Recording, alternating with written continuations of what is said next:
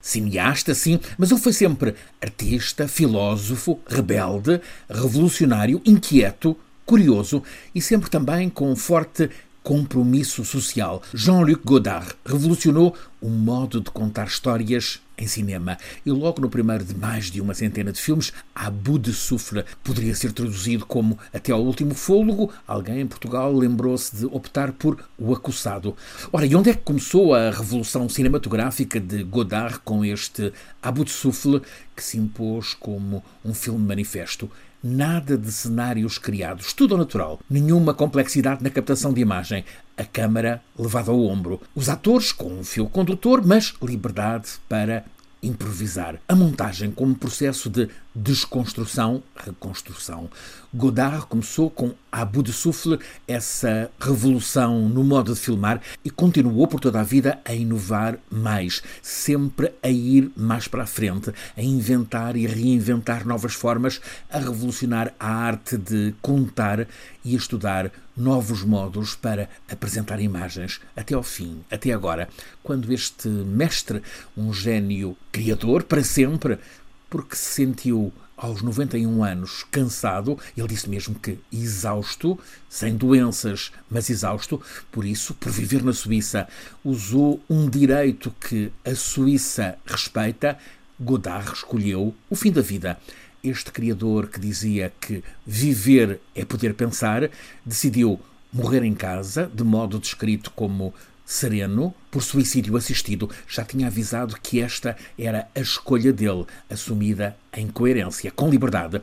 Quando se sentisse esgotado, ponto final. Foi o que aconteceu na manhã de ontem. Morreu, lê-se no Libération, o último homem de utopias no século XX, no italiano La Repubblica. Há quem percorra a necrologia destas últimas semanas para constatar, depois da morte de Gorbachev, de Isabel II, agora Godard, então podemos dizer que o século XX chegou mesmo ao fim.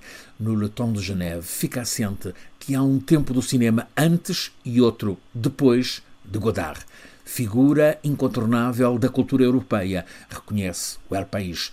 O New York Times classificou de profeta que ensinou a ver cinema, pôs o corpo dentro da cabeça. Há que reconhecer, os filmes de Godard, com raras exceções, apenas foram vistos por minorias. Talvez no futuro haja grandes públicos interessados nos filmes dele. Também foi preciso esperar pelo futuro para que a arte de Leonardo da Vinci, de Van Gogh, de tantos outros gênios deslumbrasse multidões. Tentemos um exercício. O que é que Godard pensaria da atualidade? Notícia confirmada hoje: a extrema-direita é, com 20%, o segundo maior partido na Suécia e é mesmo o maior partido no bloco da direita na Suécia. Aliás, também em Itália, os ultras Fratelli d'Italia estão a 12 dias da muito provável chefia do governo. Ora, que comentário diria Godard. A resposta talvez fosse idêntica à que deu à Rádio Pública Francesa, France Inter, em 2014, quando Marine Le Pen venceu as eleições europeias com 25% dos votos.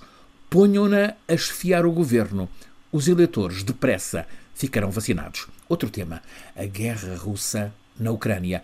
Godard foi, nos anos 50, militante comunista em França, mas sempre feroz a criticar agressões armadas. Chegou a dizer que quem invade é um outro Hitler. Nos Estados Unidos, a dois meses e meio de eleições, os democratas de Biden estão a recuperar algum terreno frente ao extremismo dos republicanos que continuam muito trumpianos. Godard respondeu uma vez que interessante será saber o que é que quer a maioria americana que não vota. Aliás, Jean-Luc Godard, que adotou nacionalidade francesa e suíça, aproveitou para dizer que ele, há muito, deixou de votar porque não encontra alguém com propostas que melhorem a qualidade de vida das pessoas. Fatigado, ele disse que, exausto, o revolucionário visionário Jean-Luc Godard decidiu deixar a vida antes que ficasse tarde para ele. Deixa-nos filmes que nos põem a pensar. O elogio a este criador genial só pode ser o menos fúnebre que possível.